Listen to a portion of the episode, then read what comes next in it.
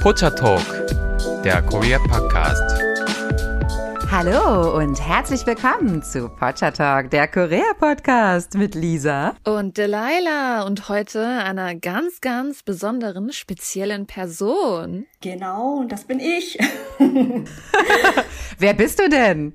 Hi, ich bin diejenige, die jetzt seit neuestem auf Instagram äh, oder für Instagram besser gesagt und YouTube die kurzen Videos schneidet und editiert. Genau. Ich bin die Reggie. Hallo. Willkommen Reggie, yay, unser Pochatalk-Team. Heute lernt ihr uns alle kennen. Heute lernt ihr uns kennen, genau. Wir hatten ja vor einigen Monaten einen Aufruf gestartet, dass wir gerne unser Team vergrößern würden. Und da haben wir dann ja erfreulicherweise Reggie für uns gewinnen können. Und wer uns auf Instagram oder auf YouTube folgt, hat bestimmt schon Reggies kreative Ausgeburten in Form von Instagram Reels und äh, YouTube Shorts gesehen. Die äh, bereitet Reggie für uns vor und auch noch viele andere Sachen. Genau, da freuen wir uns sehr, dass du auch heute dabei bist. Ja, wir wollten dich ja gerne mal vorstellen unseren Zuhörern. Yay. Ja, ich freue mich auch. Vielen Dank auf jeden Fall für die Einladung und ich freue mich auch, heute mit euch ein bisschen über weitere Themen sprechen zu können. Mm, was steht denn heute an, Lisa? Genau, das ist jetzt erstmal die große Frage. Wir haben Weihnachten. Ist euch Zuhörern vielleicht auch aufgefallen? Frohe Weihnachten, mein Lieben. Frohe Weihnachten. Genau. Merry Christmas. So ist es. Und da wollten wir ganz gerne mal die Gelegenheit nutzen und einen großen ja, Jahresrecap starten. Und zwar heute möchten wir über alle gesellschaftlichen Pop-Themen sprechen. Und dann wollen wir nochmal in der nächsten Folge einen spannenden Recap machen über alles, was so in den Nachrichten, in den Medien, in der politischen Welt in Korea passiert ist. Aber heute auf jeden Fall erstmal ganz, ganz viele bunte Pop-Themen, ja. Sollen wir direkt schon anfangen mit dem ersten Thema? Bitte. Ja, natürlich fangen wir an, da wo wahrscheinlich viele von euch überhaupt Koreas mal kennengelernt haben. Und zwar mit dem Bereich des K-Dramas. Und in Korea tatsächlich ist K-Drama auch eine, möchte ich mal sagen, eine ernste Sache. Denn wenn ein K-Drama im Fernsehen gezeigt wird, dann kriegt dieses K-Drama immer ein offizielles Rating, was auch sofort nach Veröffentlichung dieser Episode bekannt wird. Also das heißt wirklich, wenn ihr euch ein K-Drama in Korea anseht, dann könnt ihr in der Regel direkt schon nächsten Tag online sehen, wie viele Menschen haben sich dieses Drama angesehen. Und das funktioniert jetzt nicht mit einer Zahl irgendwie, dass ich so keine Ahnung, millionisches Ansehen haben, sondern es gibt einen prozentualen Wert. Davon habt ihr bestimmt schon mal gehört. Und dieser Wert wird meistens von der Medieninformationsfirma Nielsen verteilt, die dann halt guckt, oh, wie viele Leute haben sich das so im prozentualen Wert angesehen. Und als Vergleich, wir hatten, glaube ich, schon mal das Drama World of the Married erwähnt.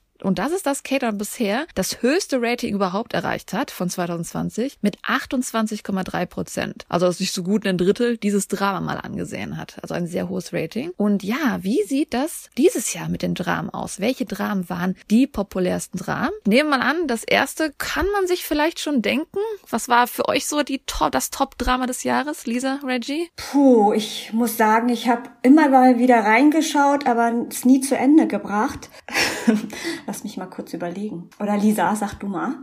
Also was sehr, sehr präsent war und auf jeden Fall auf meiner Liste steht und selbst mein Mann hat es geguckt und das bedeutet wirklich, man kommt gar nicht dran vorbei, ja. Also es ist gewesen Extraordinary Attorney Woo. Genau, Extraordinary Attorney Woo ist auf jeden Fall auf Platz eins mit einem Rating von 17,534 Prozent. Und wer vielleicht trotzdem noch nie von diesem Drama gehört habt, ist es wirklich auch was Memes anging. Also wer das vielleicht so kennt im Internet, es sind dann Stars, die machen Memes darüber. Dieses U to so Jung to so U zum Beispiel, habt ihr bestimmt schon mal irgendwo von jemandem gehört, nachgemacht gehört. Mm. Also diese Memes sind überall gewesen im Fernsehen, auch der es nicht gesehen hat. Und in dem Drama geht es darum, dass die Schauspielerin Park In Bin, sie möchte Anwältin werden, ist allerdings auf dem autistischen Spektrum, also hat ASD. Und da wird dann halt einfach beobachtet, wie sie ihr Leben gestaltet und wie sie mit ihrem großen Interesse auch an Marientieren, besonders von Wahlen so manche Situationen im Alltag lösen kann. Das ist ein sehr interessantes Drama auf jeden Fall. Genau, Lisa, du hast schon gesagt, es steht auf deiner Liste drauf. Wie fandest du denn das Drama? Oder Reggie, hast du es gesehen? Wie fandest du das Drama bisher? Ich habe es leider nicht gesehen. Ja, ich habe mit reingeschaut. Ja, ich fand es wirklich spannend und ich glaube, es hat vielen koreanischen Zuschauern auch gefallen, weil es auch ein sehr anderes Format war. Es ist nämlich tatsächlich ein Format, was, glaube ich, viele Deutsche und auch ja andere westliche Zuschauer sehr gerne mögen, denn es geht auch darum, dass Fälle gelöst mhm. werden. Und das lieben, also westliche Zuschauer lieben das mit diesen Fällen lösen. Und anscheinend kam das ja bei koreanischen Zuschauern auch gut an. Ich habe es nur gehört, ob es war es, weiß ich nicht, dass viele dieser Fälle auf richtigen Fällen basieren, aus einem Buch von einem bereits existenten Anwalt tatsächlich. Ach, okay, das ist sehr interessant, ja. Dann geht's zu Nummer zwei und Nummer zwei, muss ich gestehen, habe ich selber nicht gesehen, aber von der Beschreibung her ist es ein Feel-Good Slice of Life Drama namens Our Blues. Ah, Our Blues. War das nicht mit Shin Mina? Genau, du hast recht. Our Blues ist ein Drama mit Shin Mina, Kim Woo Bin, also wirklich großen, bedeutenden Personen und hat 14,597 Prozent erreicht. Spielt wohl angeblich auf Jeju Island. Wie gesagt, ich habe es ja leider nicht ganz gesehen, aber weil es halt so ein Slice of Life Drama ist, hat es viele Themen wie, dass man mit Armut kämpft, mentale Krankheit, Schulden, familiäre Beziehungen. Also es ist wirklich so ein Drama, was vielleicht für jeden ein bisschen was zu bieten hat. Das ist so beliebt gewesen, weil das geht um 14 Charaktere insgesamt und die sind alle in unterschiedlichen Altern auch und in unterschiedlichen ja, Abschnitten ihres Lebens, Lebenssituationen, sodass wirklich jeder Zuschauer sich da auch seine Identifikationsperson raussuchen kann. Also so habe ich das gedeutet, dass es deshalb so angesagt war, ja. Und natürlich Jeju Island bietet sicherlich schöne Hintergründe. Ich habe gelesen, 70 Prozent oder so wurde auf Jeju gefilmt, ne? Und genau, restlichen Prozente dann woanders. Aber ja, das ja, bietet halt für jeden Zuschauer irgendwie so einen, so einen Anknüpfpunkt. Mhm. Auf Platz drei ist auch ein Drama, was sehr viel mit Memes online zu tun hatte. Also wer an K-Pop Interesse hat, hat bestimmt auch schon mal Meme zu diesem Drama tatsächlich auch gesehen. Und zwar auf Nummer drei ist 2521.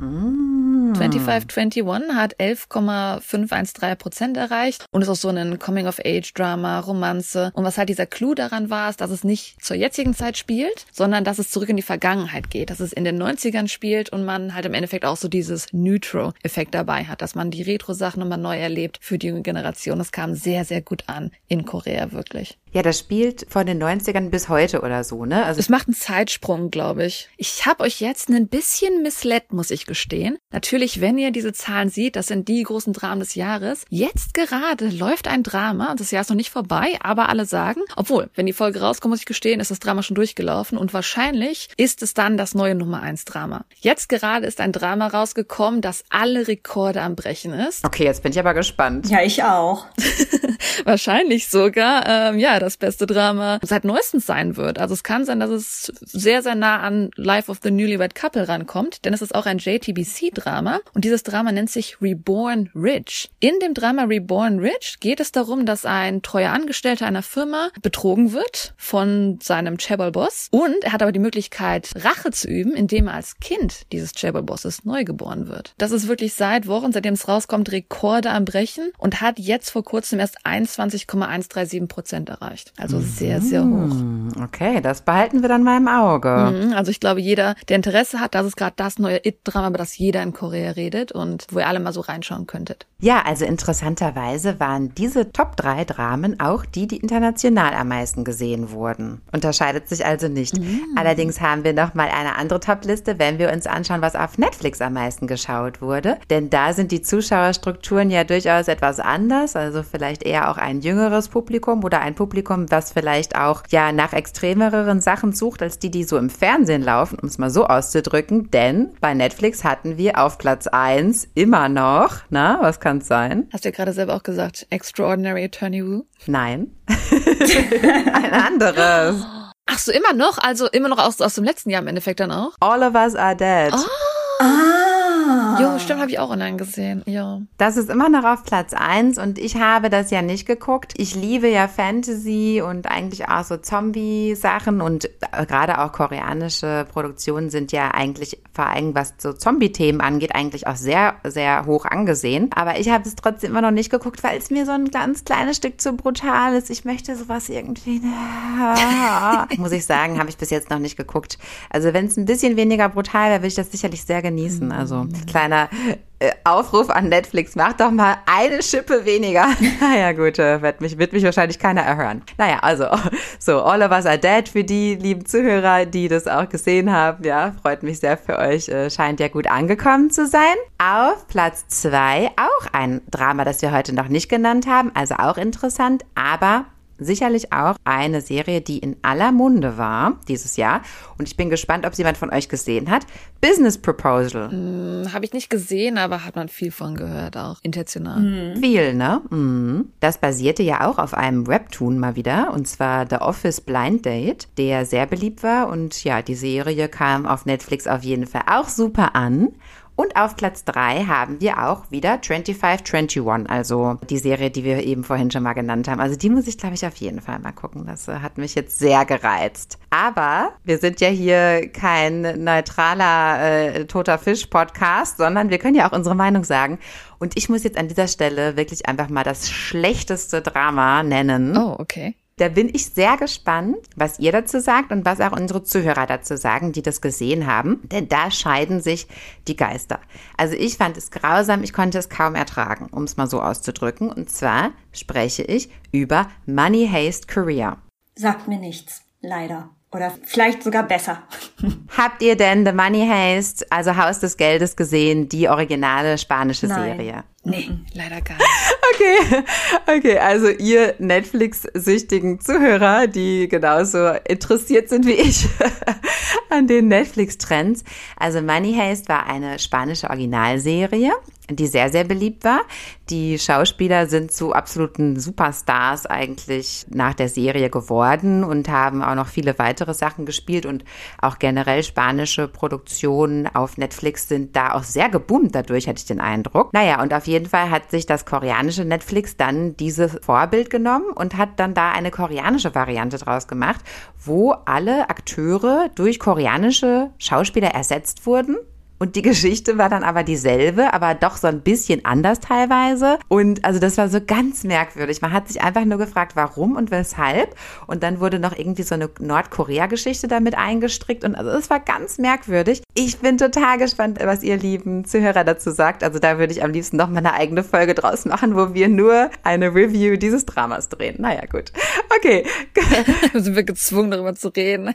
Ich zwinge euch. Also kommen wir zum nächsten Thema. Ja, wenn wir schon bei den Dramen sind, dann müssen wir natürlich auch auf die Filme eingehen. Und zwar die highest grossing, highest charting Filme, die es im koreanischen Kino gab. Denn 2022 waren die Kinos endlich wieder geöffnet. Das heißt, man konnte sich die Filme auch dann vor Ort ansehen. Und den Zahlen entsprechend war ein koreanischer Film auf dem Platz 1 Spot. Und zwar im Englischen würde dieser Film heißen The Roundup. Im Koreanischen dann Bomche Doshi 2. Also es ist ein, wie ihr dann vielleicht schon raushören könnt, ein Zweiteiler. Im Englischen übersetzt wäre das eigentlich Crime City 2. Es ist ein Sequel für den 2017-Film The Outlaws und spielt eine relativ bekannte Person, die ihr bestimmt auch schon mal gehört habt, und zwar Ma Dong-sok. Und er ist ein Detektiv tatsächlich, der halt, ja, anscheinend ziemlich grauenvolle Morde lösen muss oder mit denen umgehen muss. Ich muss gestehen, ich habe den Film selber nicht gesehen, aber es ist ein sehr populärer Film und ich glaube, jeder Film, in dem Ma Dong-sok dabei ist, ist einfach ein Hammerfilm in Korea. Ich glaube, ihr könnt einfach mal so das IMDb-Profil von ihm sehen und einfach die Filme von ihm schauen, denn er ist ein sehr, sehr hochgefeierter Schauspieler hier in Korea.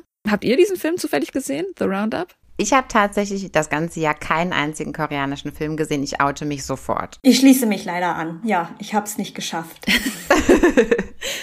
Okay, der zweite highest grossing Film in Korea war kein koreanischer Film, sondern ein Film, der ich glaube überall dieses Jahr total populär war, auf der ganzen Welt. Und zwar ein Film, der eigentlich 2021 rausgekommen ist, aber es ist immer so ein bisschen später, bis es doch ne, woanders rauskommt, beziehungsweise man hat es vielleicht hier länger gesehen in Kinos einfach. Spider-Man No Way Home. Die Koreaner lieben alle Marvel Universe Filme, habe ich mal festgestellt. Also wenn hier ein Marvel-Film rauskommt, die werden sehr, sehr gut besucht tatsächlich. Stimmt, den habe ich tatsächlich gesehen, den Film. Der war auch, muss sagen, fantastisch. Und der dritte? Ja, als dritter haben wir wieder einen koreanischen Film. Es läuft irgendwie alles auf dieser selben Schiene, was die koreanischen angeht. Also auch in Richtung so Action-based, aber hier eher mit Comedy dabei. Und zwar Confidential Assignment 2 International. Ja, auch weiter eine Vorsetzung eines 2017er Films, der einfach nur Confidential Assignment hieß. Mit auch sehr großen Stars, mit Hyunbin und Im Yuna, also große Stars dabei. Und ja, verständlicherweise natürlich Action, Comedy. Das ist so, was die Top 3 Charts beeinflusst hat in Korea. Okay, ja, genug aus der Welt der Filme und Serien.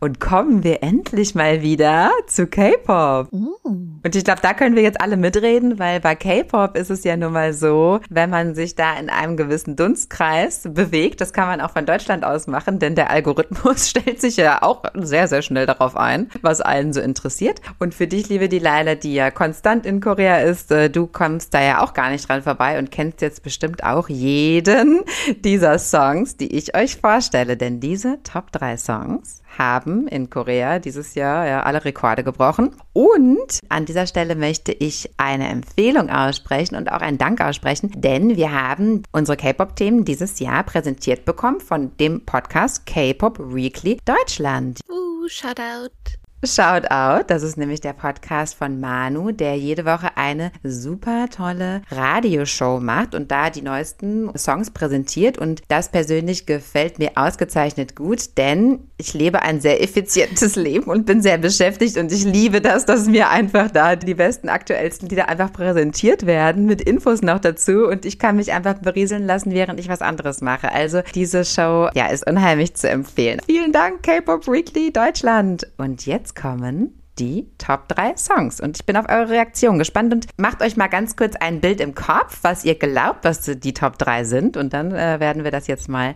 mit der Realität vergleichen. Ja, also auf Platz 1. Wollt ihr vielleicht raten? Ich habe kein Talent zum Raten. du darfst von mir aus gerne loslegen. Ich glaube tatsächlich, dass Reggie etwas besser ist, ja, bei diesen Themen, glaube ich. Also ich habe endlich einen Verbündeten gefunden. Ich hoffe. Auf Platz 1 würde ich jetzt mal BTS auf jeden Fall tippen. Lisa sagt mir, dass es so ist. Uh, warte, warte, ich möchte, ich möchte trotzdem raten, ich möchte trotzdem raten. Ja, dann komm. Weil ich muss gestehen, meine Attention Span ist die eines zwölfjährigen Mädchens und manchmal habe ich mir gerne so Shorts reingezogen, die halt leider so von TikTok kommen. Und das Lied von BI, wisst ihr, welches Lied ich meine? Ja, die Laila, du denkst in die richtige Richtung. Oh, ist es ein TikTok-Top-Lied wahrscheinlich in die Richtung? Ja, BTVT heißt das Lied, ne? Genau das. Ist es auf Nummer eins? Wir spielen es gleich lieber kurz ein. Ich singe es jetzt nicht vor. Ähm, es ist auf Platz drei, aber das ist ja schon mal gar nicht verkehrt. Also das war tatsächlich ein Top-Hit und ich finde, das ist auch ein Hammer-Ohrwurm.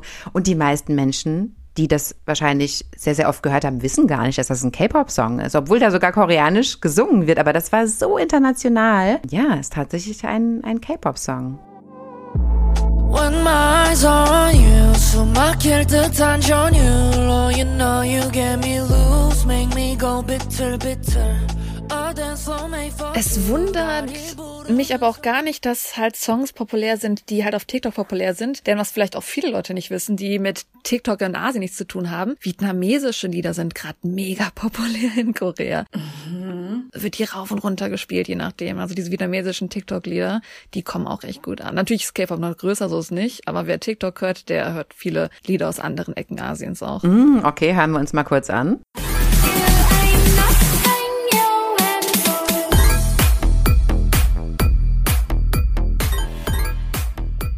Aber wir haben ja immer noch nicht geklärt, was ist denn der Platz 1 Song? Und ich löse es jetzt auf. Ich lasse euch jetzt nicht mehr leiden. Es ist Blackpink mit Pink Venom.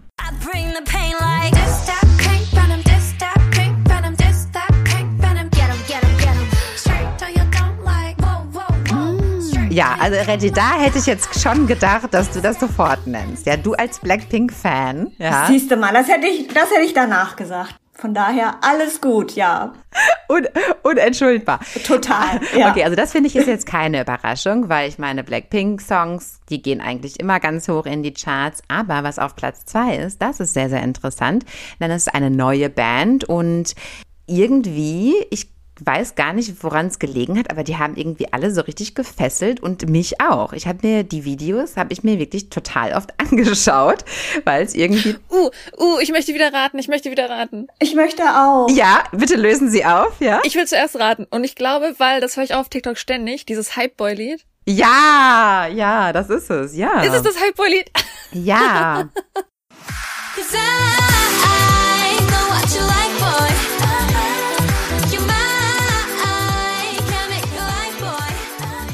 Die, die keine Ahnung von K-Pop hat, kann trotzdem mitraten. Yay. Perfekt. Short Attention Span, Leute. Jetzt kann Reggie natürlich behaupten, sie hätte das auch geraten. genau, genau. Hätte ich auch gesagt. Aber es ist jetzt nicht New Jeans, oder? Doch, das New Jeans? Doch, die Band heißt New Jeans, genau. Die haben ja fünf Mitglieder und die hatten zu diesem Lied Hype Boy, hatten die jetzt, ich weiß gar nicht, vier oder fünf Videos, also zu jedem einzelnen Member und ich glaube, in einem Video war es für zwei zusammen. Kann mich vertun, also es gab auf jeden Fall mehrere Videos zu dem Lied. Manche Szenen waren dann immer gleich, zum Beispiel, dass die immer am Ende an so einem Pool getanzt haben und die anderen Szenen waren dann aber halt immer irgendwelche persönlichen Geschichten über die einzelnen Member. Und diese Videos, die waren einfach so ästhetisch und bunt und also man konnte da gar nicht weggucken. Also das war wirklich ausgesprochen gut gemacht. Ja, hat mir wirklich mega, mega gut gefallen. Das war im Vorfeld schon so ein Hype in Korea. Das habe ich nämlich auch in vielen Instagram-Stories und so gesehen, dass sogar bevor überhaupt das Album rauskam, die Songs rauskamen, da war das Album schon 440.000 Male vorbestellt. Das ist doch irre. Also da hat die Plattenfirma ja wirklich gute Arbeit geleistet bei der Promo und wie gesagt, ich konnte mich dem auch gar nicht entziehen. Und also auf Platz drei, wie gesagt, BI mit BTBT. Also das ist wirklich auch ein, ein Hit gewesen, der sicherlich international auch ganz hoch in den Charts ist. Ja, kommen wir zu den Top drei Bands. Es ist natürlich wenig überraschend, was da als Jahresfazit gezogen werden kann, denn das sind auf jeden Fall auch drei Bands gewesen, die halt auch viele Songs rausgebracht haben im Laufe des Jahres. Und auf Platz eins haben wir wieder Blackpink. Es überrascht mich ein bisschen, weil bei den Charts haben die Day-Songs immer noch BTS gewonnen, in der Regel. Mm, Also, also wir sind ja jetzt auch bei den K-Pop Weekly Deutschland Charts. Also das Fazit wurde ja auch von Manu gezogen. Deshalb, also aus Manus Sicht ist auf jeden Fall Blackpink der Gewinner des Jahres. Und da stimme ich auch zu, weil die ja auch eine Welttournee haben dieses Jahr und das Album rausgebracht haben. Und ich finde, die waren schon sehr stark, auf jeden Fall in aller Munde. Aber natürlich BTS auf Platz zwei, keine Frage. Also und bei BTS gab es ja auch viele Solo-Projekte dieses Jahr, wo ja dann auch nochmal der der Fokus so auf dem Einzelnen auch nochmal zusätzlich lag. Auf Platz drei. Jetzt müsst ihr wieder raten. Hier, jetzt ist wieder etwas interessanter. Also wirklich eine Band, die wirklich sehr, sehr populär war. Und es ist nicht nochmal New Jeans. Es ist jetzt nochmal eine andere. Boah, Mutige vor. Twice ist es nicht. Hm. Es ist Stray Kids. Ah, Stray Kids. Hm. Das ist tatsächlich auch eine Band, die ich sehr, sehr gerne höre. Diese Lieder sind immer so ein bisschen so in your face und das höre ich sehr, sehr gerne beim Sport. Beim Sport brauche ich, brauche ich Musik, die ja Sich abreagieren, mal draufschlagen. ja, die irgendwie so reinballert. Also da kann ich jetzt nicht irgendwie sowas, sowas Lockeres anhören. Also da brauche ich schon irgendwas Härteres. Und da ist es Stray Kids die Band meiner Wahl, muss ich äh, sagen. Also kleiner Tipp äh, an euch, wenn ihr mal Sportmusik braucht. Und jetzt kommen wir zum Schluss noch zu den Top 3 Solo-Artists des Jahres. Und da haben wir auf Platz 1 jemanden, mm, der hat mich ja ein bisschen überrascht. Und zwar J-Hope. Also der war ja erstens Headliner beim Lollapalooza Festival, hat auch sein erstes Album Jack in the Box rausgebracht. Also da ging schon einiges. Ist auf jeden Fall der K-Pop Weekly Artist des Jahres. Platz 1.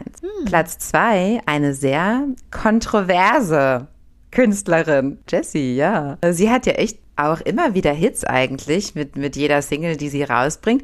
Und sie ist halt sehr interessant, weil sie ein sehr außergewöhnlicher Charakter ist für die koreanische Gesellschaft. Und ich glaube, ja, also die polarisiert sicherlich sehr, ne, in der Gesellschaft. Aber was ich interessant finde, wenn du Interviews von Ausländern in Korea siehst, dass viele sagen, dass einer ihrer ersten Lieblingsartisten wirklich Jessie war, weil sie eher so dieses amerikanische Art hat, mit Musik umzugehen, als wie wir es in Korea erkennen, wo alles sehr produziert ist, ein perfektes Image haben muss. Mhm, mhm, interessant. Aber kommen wir doch zum Number Three Top Artist des Jahres.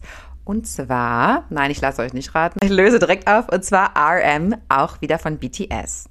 Also auch er war halt mit seinen Soloaktivitäten sehr erfolgreich und ist auch so ein bisschen genreübergreifend. Ich glaube, das gefällt auch den Leuten ganz gut und ja, er war auch sehr, sehr erfolgreich. Also BTS Solo-Pfade jetzt auch in Anbetracht der Tatsache, dass sie ja dann jetzt nach und nach zum Militär müssen, gewinnen natürlich an Bedeutung. Das sieht man auch oft, finde ich, bei K-Pop-Bands, dass wenn dann die Mitglieder zum Militär müssen, dass die dann auch nicht alle gleichzeitig meistens gehen, sondern so versetzt und dass dann die Zeit nochmal genutzt wird, für den einen oder anderen dann nochmal irgendwas solo zu machen. Finde ich schon relativ bemerkenswert. Ne? Hm. Hat auf jeden Fall natürlich zu tun mit dem Alter, dass die Leute versuchen dann zu verschiedenen Zeiten zu gehen. Ja, aber man könnte sich ja vorstellen, wenn die zum Beispiel die Band weiterführen wollen, dass die dann sagen, wir gehen alle zusammen, wir sind alle zusammen fertig, wir starten alle zusammen wieder durch. Aber das wird selten so gemacht. Mhm. Nochmal danke an K-Pop Weekly. Ja, nochmal danke an K-Pop Weekly, ganz genau. Ja, und was waren denn die Google-Trends des Jahres, was äh, K-Pop-Artists angeht? Denn unabhängig davon, ob die Musik jetzt unbedingt auf Platz 1 war oder nicht, waren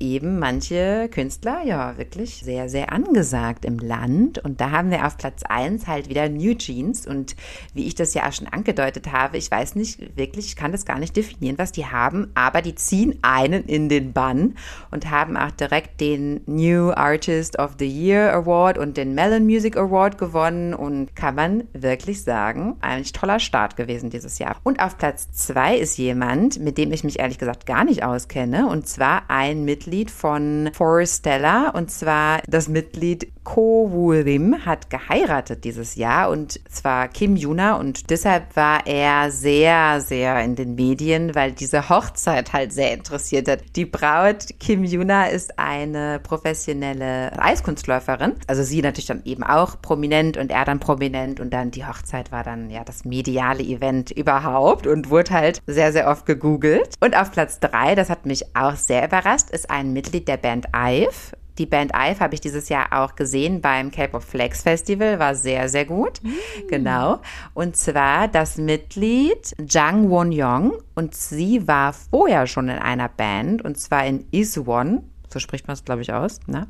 Is One, die hat sich aufgelöst und dann ist sie zu IVE gegangen und die haben ja auch debütiert dieses Jahr und hatten ja mega Erfolg und sie ist auf einmal aufgestiegen, ja, zu einer regelrechten ja, Beauty-Ikone und ist aufgrund ja, ihres Aussehens wahrscheinlich nicht zuletzt, also auch sicherlich, weil sie gut singen und tanzen kann, aber so von ihrer Persönlichkeit her und von ihrer Ausstrahlung her ist sie sehr angesagt gewesen bei den Koreanern, also wirklich so ein neues Beauty-Idol. Und war auch gleich jetzt hier die Markenbotschafterin von Mio Mio, Bulgari, Innisfree, Samsung, hat überall also ihr Gesicht hergegeben und war außerdem auch sehr interessant, weil sie chinesische Wurzeln hat. Und dann hat es sicherlich auch chinesischstämmige Menschen sehr, sehr interessiert und so weiter. Also aus vielen Gründen war sie eine interessante Person aus dem K-Pop des Jahres. Was war denn dein K-Pop-Highlight des Jahres, Lisa? Das ist eine sehr gute Frage. Ähm, ja, da würde ich tatsächlich jetzt was nennen, was jetzt hier gar nicht vorkam, aber was aus meiner Sicht ehrlich gesagt auch total der Durchstarter des Jahres war. Und zwar Jackson Wang zum einen hat das Album Magic Man rausgebracht mit mega Songs, die mich auch bei jedem Fitnessstudio-Besuch antreiben, weil das, weil die Musik ist sehr interessant. Das ist nicht mehr so richtig Pop. Das ist auch überhaupt eigentlich fast gar nicht Hip-Hop. Das ist jetzt eher so Indie-Pop geworden, der so sehr auch düster ist. Also er tritt jetzt auch so düster auf und so. Es gefällt mir richtig gut. Ich stehe da richtig drauf. Ähm, also Jackson Wang, super krass gewesen dieses Jahr. Und als zweites würde ich gerne nennen DPR, und zwar DPR Ian und DPR Live, habe ich täglich gehört dieses Jahr absolut super toll, aber beides geht halt mehr so in die Indie-Pop-Richtung und so. Also da muss man halt ein bisschen drauf stehen. Es ist jetzt nicht so ganz klassischer K-Pop. Ich glaube, deshalb gefällt mir das auch besser. Kann ich euch nur empfehlen. Also, ja, hört bitte mal rein. Und jetzt bin ich gespannt, was K-Pop-Highlights bei Reggie waren. Da kann ich mich nur anschließen, Lisa. Also die PR1 habe ich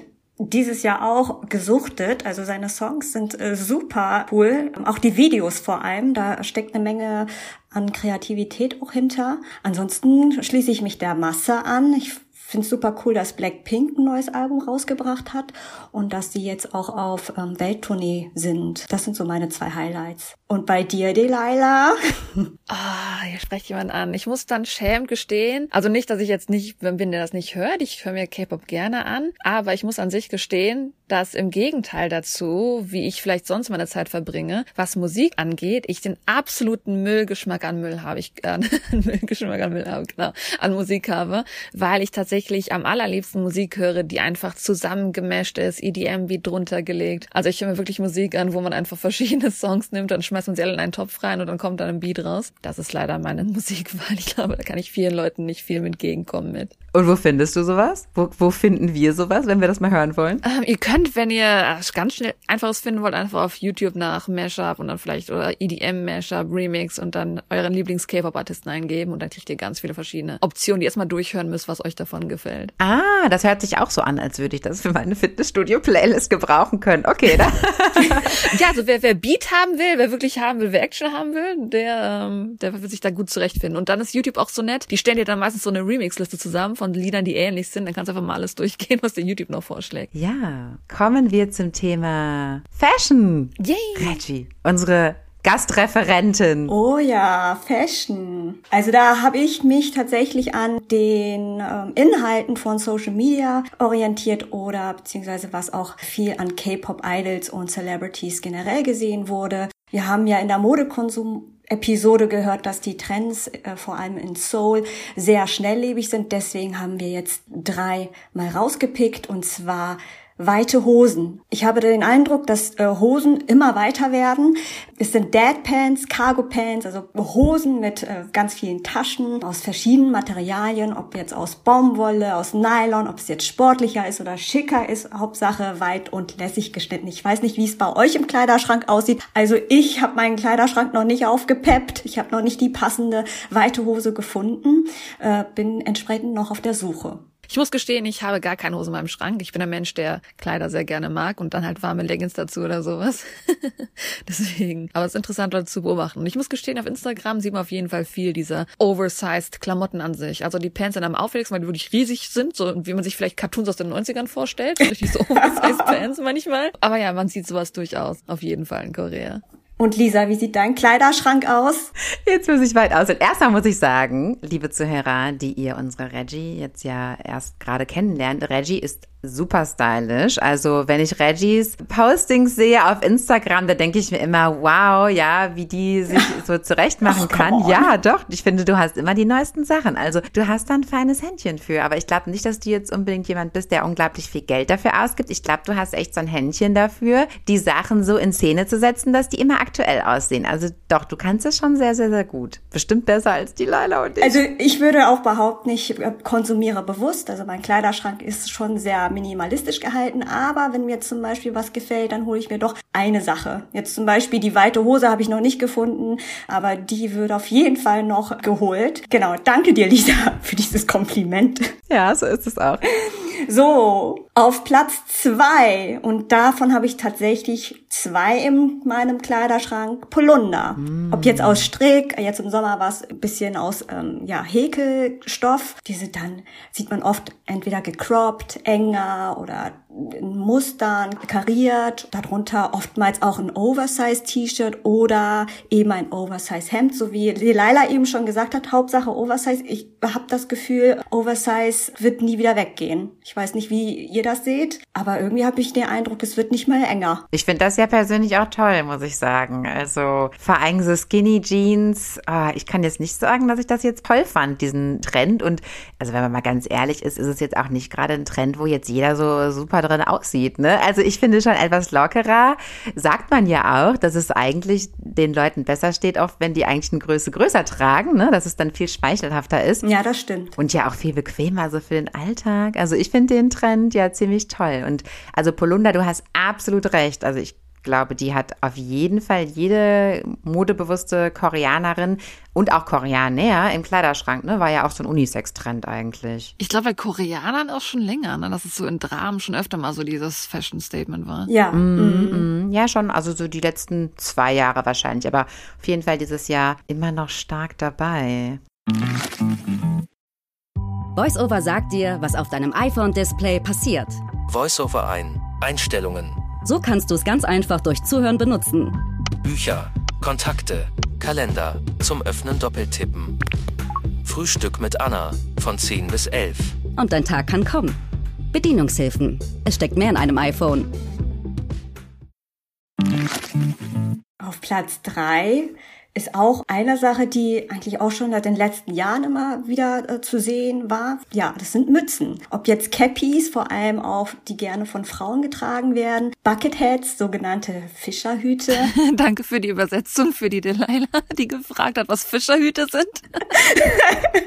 Hört sich aber auch nicht so toll an, ne? So Fischerhut. Oder Berets, also so Parisian-Style, Kopfbedeckung. Das ist auch schon seit Jahren äh, Trend. Dieses Jahr aber habe ich gesehen, ganz viel aus Teddyfell oder Lederimitat. Und im Sommer dann eben aus Canvas, aus so einem festeren Baumwollstoff. Finde ich, gibt es in Seoul so viele Menschen, die einfach auch äh, zu einer Cappy zurückgreifen und nicht so wie hier in Deutschland. Hier in Deutschland hat man ja irgendwie immer nichts auf dem Kopf, es sei denn, es ist eine Beanie. Man muss aber auch sagen, was ist in Korea, was viele Ausländer überrascht, dass Koreaner selten, wenn sie jetzt kein Superstar sind, Sonnenbrillen tragen. Stimmt. Dass Koreaner sehr, sehr selten Sonnenbrillen tragen. Ich glaube, die Cappy ist so die Option, einfach die Sonne aus dem Gesicht zu halten, weil ich sehe Cappys wirklich überall und Sonnenbrillen fast so gut wie gar nicht. Du hast völlig recht. Hm, das ist interessant. Ja, das ist ja mega interessant. Aber ich muss auch gestehen, zur Corona-Zeit in Korea war ja noch sehr, äh, an sich ist Korea an sich ja Maskenpflicht viel noch unterwegs. Wenn man halt mit einer Maske draußen rumläuft und mit einer Sonnenbrille, ich kam mir jedes Mal vor wie so ein schlechter Einbrecher, weil das einfach immer total übertrieben aussah.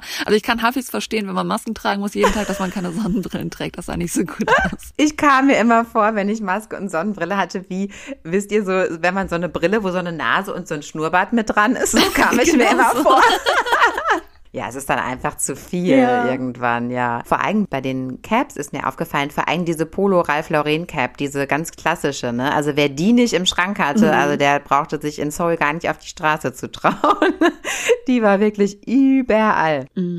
Lisa, du trägst aber auch gerne Cappies, ne? Ja, ich trage sehr gerne Cappies, aber ich also möchte ja mal sagen, dass ich mich in der Hauptsache auch an der koreanischen Mode orientiere. Vielleicht auch ohne das zu forcieren, Ja. aber weil das einfach Medien sind, mit denen ich mich beschäftige und Sachen, die ich dann oft sehe. Also ja, das kommt dann so automatisch wahrscheinlich. Ja, trage ich oft, stimmt. Also generell Kopfbedeckungen. Das ist eine super Überleitung zu unserem nächsten Thema, denn was waren denn wohl die Bestseller Kosmetikprodukte? Da sind ja auch wieder super Tipps jetzt dabei für unsere Zuhörer. Also entweder ihr holt euch jetzt euren Bleistift und euren Zettel raus oder aber ihr klickt später nochmal rein bei pottertalk.de. Das ist nämlich unser Blog, wo wir euch alle Informationen nochmal zur Verfügung stellen und ihr dann einfach bequem da nochmal einen Überblick bekommen könnt. Denn vor allem auch wieder in dieser Episode, wir merken es jetzt schon, es ist ziemlich viel. Also kommen wir zu den Kosmetikprodukten und zwar aus dem Skincare-Bereich. Im Skincare-Bereich sind bestimmt extrem viele, denn die Nummer eins Beschwerde in Korea war, weil ja, wie gesagt, die Masken immer noch sehr, sehr lange auch draußen Pflicht waren. Jetzt sind sie ja draußen nur noch so freiwillig, aber viele tragen draußen immer noch Masken, dass man einfach, wenn man unterwegs ist, natürlich die ganze Zeit eine Maske trägt, die Haut unter der Maske extrem am Leiden ist. Und da haben sich Männer und Frauen drüber beschwert in Korea. Und ich glaube auch sehr viel dann für Skincare ausgegeben. Also das ging mir persönlich auch so. Ich hatte die Mitesser des Todes am Kinn. Hattet ihr das auch? Also das muss ich wirklich sagen. Ja, die Haut unter der Maske ist wirklich schlechter geworden bei mir. Ja, also kommen wir zu den Artikeln.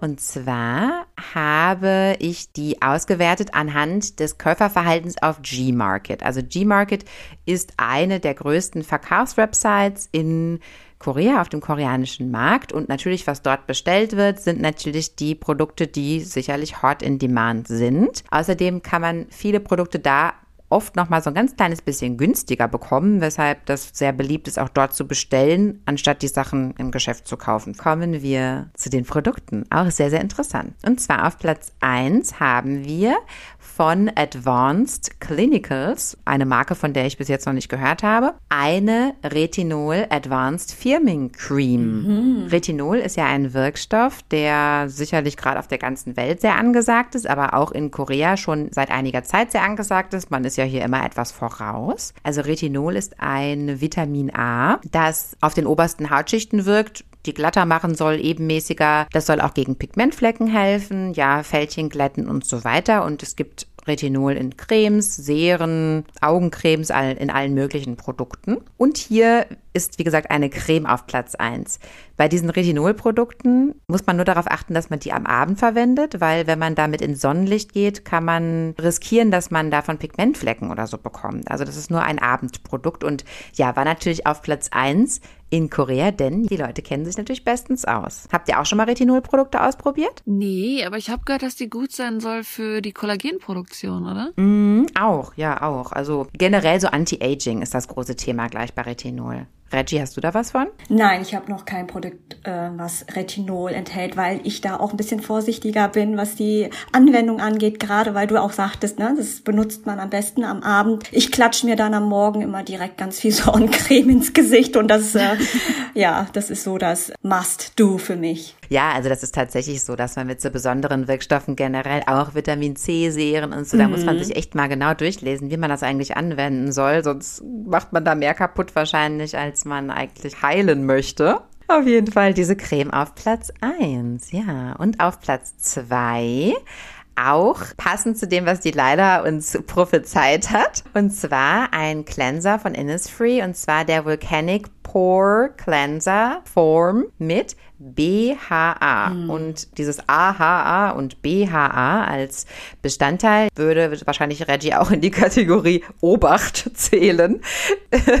Denn BHA, das bedeutet Beta-Hydroxy-Acid und das ist nichts anderes als äh, Salicylsäure und gehört somit zu den Bestandteilen auch, die in chemischen Peelings enthalten sind. Also wenn man sich damit ja das Gesicht wäscht, dann äh, wird die Salicylsäure auf dem Gesicht auch ein bisschen einwirken und so ein bisschen die oberste Hautschicht abtragen. Das ist ja immer der Sinn der Sache. Wobei der Unterschied zwischen diesem BHA und diesem AHA ist, dass BHA eine fettliebende chemische Substanz ist, was bedeutet, dass es nicht so austrocknet. AHA, das ist dann eher für Leute, die Probleme mit fettiger Haut haben. Die sollten das dann eher verwenden. Also das war auf Platz zwei und ja, woran das liegt, ist uns, wie gesagt, völlig bewusst. Ja, die Haut hat halt echt ganz schön gelitten. Und auf Platz drei, da ist ein Produkt für unsere Haare. Ich kannte es nicht, ich habe es mir rausgeschrieben, weil ich es unbedingt ausprobieren möchte. Und das ist bestimmt auch was für euch. Und zwar von Kerasis. Kerasis, das ist ja, glaube ich, ein, eine amerikanische Marke. Ceramid Treatment für Extremely Damaged Hair und Heat Protection. Also das ist ein Präparat, was man sich in das feuchte Haar macht nach dem Waschen und es bleibt dann eben drin und man föhnt sich die Haare. Man hat Hitzeschutz und man hat eben diese Damage-Geschichte dabei, dass halt also dann Spliss und so bekämpft werden soll. Das ist anscheinend wirklich gut. Es wurde Millionenmal bestellt in Korea und mm. da denke ich doch mal, dass das ganz gut ist, denn wie gesagt, die koreanischen Konsumenten sind anspruchsvoll. Ja, hättet ihr da auch Interesse dran? Total, ist direkt auf meiner Liste gelandet. Oder ich bestelle direkt drei. Was sind denn die Bestseller-Make-up-Produkte gewesen? Ja, denn dekorative Make-up ist ja auch ein großes Thema in Korea. Und was da jetzt die Ergebnisse sind, ist auch total interessant und lässt wieder Rückschlüsse schließen. Ja, während nämlich in Deutschland meistens bei den Top-Kosmetikprodukten Mascaras auf den ersten Rängen sind, denn Mascara ist, glaube ich, in der westlichen Welt, wenn nicht das wichtigste Kosmetikprodukt, glaube ich, für die meisten Menschen. Auf Platz 1 der koreanischen Make-up-Artikel ist eben kein Mascara, sondern ein sehr wichtiges Produkt auf dem koreanischen Markt Lip Tint. Mm. Ja, und zwar nicht irgendein Lip Tint, sondern von, oh, ich weiß gar nicht, wie man es ausspricht, Free CE, diese Kosmetikmarke von Stylenander. Mm. Sollen wir es einfach mal Free CE nennen? Ja, wahrscheinlich wird es so ausgesprochen. Und zwar der Cloud Lip Tint. Das ist ein Dreier-Set hier auf G-Market gewesen, was es in allen möglichen Farben gibt. Also bei den Farben ist durchaus der Trend nicht so zu erkennen. Also das variiert, ja, wer welche Farbkombination gerne haben möchte. Es sind auf jeden Fall alles so pudrige Töne. Also das Produkt heißt Cloud Lip Tint von FreeCE. Wie gesagt, alles später nochmal zum Nachlesen auf unserem Blog. Liptint aber an sich egal von wem aus Korea ist immer ein sehr gutes Produkt. Ist immer sehr gut und ich glaube, da sind wir drei auch wahrscheinlich alle immer sehr interessiert dran. Auf Platz zwei auch wieder ein Produkt von FreeCE, denn die sind tatsächlich zum einen für ihre Liptints sehr berühmt und zum anderen sind die aber auch für ihre Lidschattenpaletten sehr berühmt und ich habe es bis jetzt noch nicht geschafft, mir endlich mal so eine Palette anzueignen. Möchte ich aber unbedingt. Die sind sehr, sehr bekannt. Mhm. Vor allem auch, wenn man sich mal Videos von Pony Syndrome anguckt oder von Edward Avila, die benutzen das auch sehr, sehr oft. Und diese Palette heißt Mood Recipe Multi Eye Color Palette. und das sind neun Farben und das ist immer so eine Mischung aus so Glittertönen, also wirklich so richtigen Glitzertönen, nicht nur so Schimmer, sondern richtig Glitzer und Mattentönen und meistens eher orangelastig oder eher so rosalastig, halt immer mit braun gemischt, niemals mit grau. Das finde ich auch sehr interessant. Also grau ist, glaube ich, auf dem koreanischen Markt findet es gar nicht statt momentan. Auch nicht blau oder so. Also ist eigentlich immer rosalastig oder orangelastig. Da könnte ich mir vorstellen, dass Reddy das schon mal ausprobiert hat. Leider nicht, nee. Ich wollte mir schon immer von 3CE, weil ähm, die Produkte doch sehr gehypt sind, was bestellen oder besorgen. Habe ich bisher leider nicht geschafft, aber bei meinem nächsten Südkorea-Urlaub da in den Warenkorb getan. Ich habe dich ja schon ein paar Mal gefragt, wenn ich nach Korea geflogen bin. Du hast die Möglichkeit. Ich weiß, Lisa. Ja, ich bin selbst schuld. Beim nächsten Mal. Und auf Platz drei auch ein unverzichtbares Produkt für jede Koreanerin und auch jeden Koreaner. Und zwar ein Sunscreen. Und da ist momentan sehr, sehr angesagt von Innisfree der Tone Up No Sebum Sunscreen mit Lichtschutzfaktor 50. Und No Sebum, das bedeutet ja, dass der so ein bisschen mattiert. Ne? Also der hat Tone Up, erstmal hält der ein bisschen auf, der mattiert und ist auch noch Sonnencreme. Ja, dann brauchen die meisten Menschen schon gar keine Foundation mehr aufzutragen. Deshalb ist dieses Produkt wahrscheinlich so beliebt. Und Lichtschutzfaktor 50 haben die meisten Produkte eigentlich in Korea. Man bekommt eigentlich kaum noch Gesichtssonnencreme unter 50 und ich habe tatsächlich auch mal in einem Video von einem Hautarzt gesehen, dass das auch dringend empfohlen wird, 50 zu nehmen. Und zwar, ich hoffe, das interessiert euch jetzt auch, ich hole jetzt wieder ein bisschen weit aus. Und zwar ist es so, dass dieser Lichtschutzfaktor 50 erfordert, wenn man den wirklich in seinen vollen 50 Werten haben möchte, erfordert er, dass man eine ziemlich, ziemlich dicke Schicht aufträgt,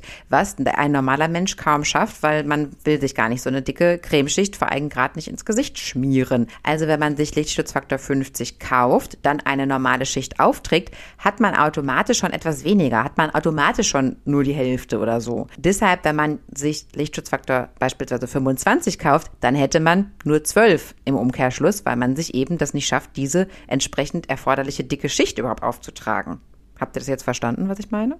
Doch, doch, Hauptsache immer 50 nehmen. Immer 50 nehmen, liebe Kinder, immer 50 nehmen. Das nächste interessante Thema aus dem Kosmetikbereich, und das finde ich jetzt wirklich persönlich ausgesprochen interessant, denn die Lala fällt es nicht mehr auf, Reggie fällt es sicherlich auf, wenn du in Korea bist, du nimmst andere Gerüche wahr andere Parfüms, die entweder vielleicht auch manchmal in Geschäften ausgesprüht sind oder die eben von einzelnen Personen so ausgedünstet werden, wenn man die an, einfach an denen vorbeigeht. Das finde ich sehr bemerkenswert und da gibt es auch so bestimmte Geruchsnoten. Wenn ich die rieche, denke ich sofort an Korea, denn der Geschmack, was so Parfüm angeht, ist in Korea ganz anders als in Deutschland und was da am meisten verkauft wird, das werde ich euch jetzt mal vorstellen. Aber wisst ihr, was ich meine? Habt ihr auch immer diesen Eindruck, dass dort ganz andere Düfte zu riechen sind? Ich frage mich gerade, was in Deutschland populär ist, weil ich habe das Gefühl, in Korea rieche ich ständig halt eher so musky Parfüm. Aber ich habe das Gefühl, dass in Deutschland vielleicht eher so, so Früchte-Parfüms populär sind. Aber ich weiß auch gar nicht, um echt zu sagen, was in Deutschland gerade populär Wonach die Deutschen riechen, weiß ich gerade ehrlich gesagt nicht so wirklich. Also ich habe jetzt auf dem deutschen Markt nicht nachgeschaut, aber ich denke, dass es hier sehr, sehr durchmischt ist, weil die Geschmäcker sehr, sehr unterschiedlich sind. Ich glaube, dass viele Menschen sehr, sehr schwere Düfte auch gerne mögen hier, dass viele Herren sehr, sehr männliche Düfte mögen und dass es aber auch viele Leute gibt, die dann das Gegenteil wollen, die sehr blumige Düfte mögen. Also hier kann ich keine einheitliche Geruchsnote wahrnehmen eins muss ich sagen, so extreme Gerüche wie Eggs zum Beispiel, dieses Body Spray Eggs einfach nur, das findet man in Korea nicht. Also ich sag mal, die Duftnoten sind halt schon angenehm, oder? Das vielleicht sogar der ganze Aufzug, wenn man nachriecht, als wenn man gerade geduscht hätte oder so. Also es sind eher solche so Duschgerüche, also nicht so Achsduschgeruch, sondern so ein angenehmer Duschgeruch oder halt so eine angenehme Parfümnote. Also es ist halt nicht dieses Extrem, was wir dann so aus der Sportumkleide bei den Männern in Deutschland kennen oder sowas. Ich glaube, alle männlichen Zuhörer haben jetzt gerade das Axt aus dem Fenster geschmissen. Aber ja, das würde ich auch eher als schwerer Männerduft bezeichnen aus meiner persönlichen Sicht. Genau, also in Korea ist das Geruchsbild oder der Geschmack, was so ein, ein angenehmer Geruch sein soll, durchaus homogener. Und genau wie du gesagt hast, seifige Düfte sind sehr beliebt. Einfach so der, der Duft nach frisch gewaschener Wäsche sozusagen. Und auf gar keinen Fall schwere Düfte. Eher natürliche Düfte. Ne? Also auf Platz 1 haben wir einen sehr natürlichen Duft. Und zwar, oh, oh jetzt muss ich meinen Schulfranzösisch rausholen.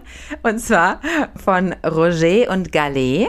Bois d'Orange Fragrant das Wellbeing Water. Roger und Gallet ist eine Marke, die eher so natürlich orientierte Düfte herstellt. Ne? Da gibt's ähm, Bois d'Orange und da gibt's auch zitronige Düfte und Bergamotte und so. Also das ist sehr, sehr natürlich angehaucht. Orangenöl, das soll ja auch das, das Wohlbefinden steigern, ne, wenn man das oft riecht. Und auf Platz zwei ist ein Duft, also da würde ich wirklich sagen, das ist eigentlich der Signature-Duft von koreanischen Damen. Also das Signature-Parfüm, man riecht es überall.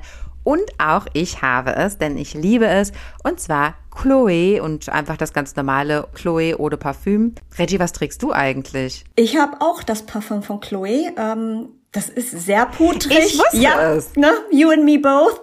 Weil das ist einfach so der putrige Duft. Ne? Also da kann man nichts mit falsch machen. Es ist nicht so aufdringlich. Ja, ich fühle mich auf jeden Fall sehr wohl in dem Duft. Und ab und zu tatsächlich trage ich von Dior J'adore. Das ist auch eigentlich so ein Parfum, was wahrscheinlich jede Frau schon mal äh, getragen hat. Ah, das ist schon ein älteres, ne? Da kann ich mich schon dran erinnern, dass meine Mutter das schon hatte. Richtig, ne? das ist als ich klein genau. war, ja, ja. Ja, und auf Platz drei, ich, bin der, der, Parfüm, Telekinese, Wahrsager.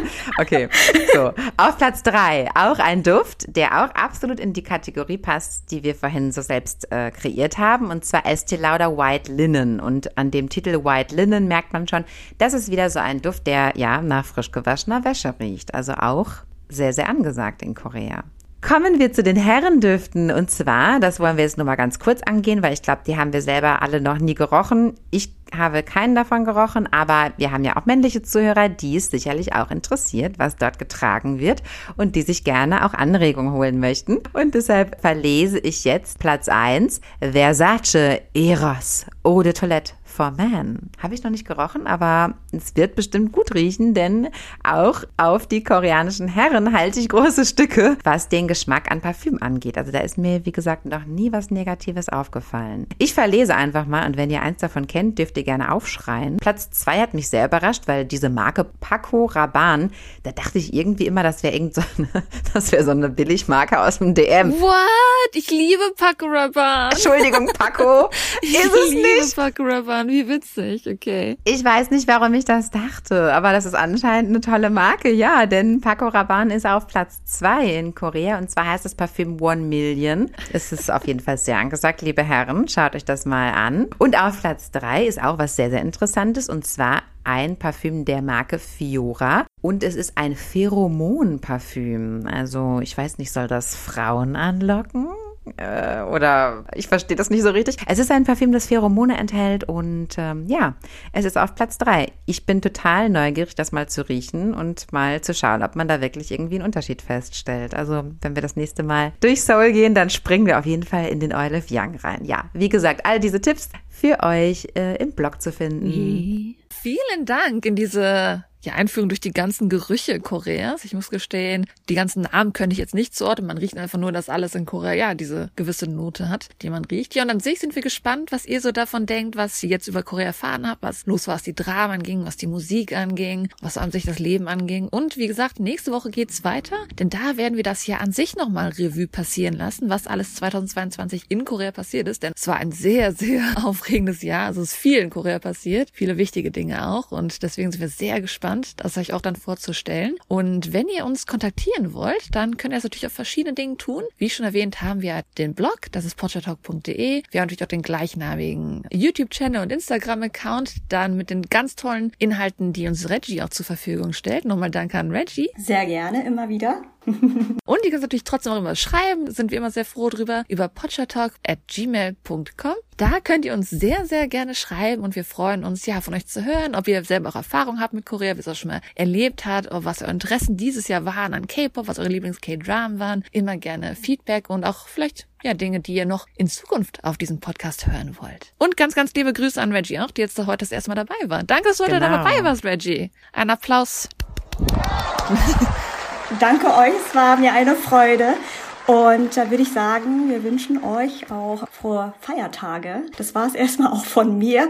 Ich freue mich natürlich, wenn ihr kommentiert auf Instagram oder YouTube und uns natürlich auch followt ne, auf den Social Media Kanälen. Ja, frohe Weihnachten. Ich vergesse es jedes Mal. Frohe genau, Weihnachten. wenn die Folge live geht. Also ganz, ganz viele Weihnachten. Habt eine tolle Zeit mit der Familie. Alles, alles Liebe. Wir denken ganz doll an euch und drücken euch ganz doll metaphorisch ganz viel Liebe an Weihnachten. Okay, dann habt noch einen schönen Weihnachtsmorgen, einen schönen Weihnachtsmittag, einen schönen Weihnachtsabend. Tschüssi. Tschüss. Tschüss. Anjang.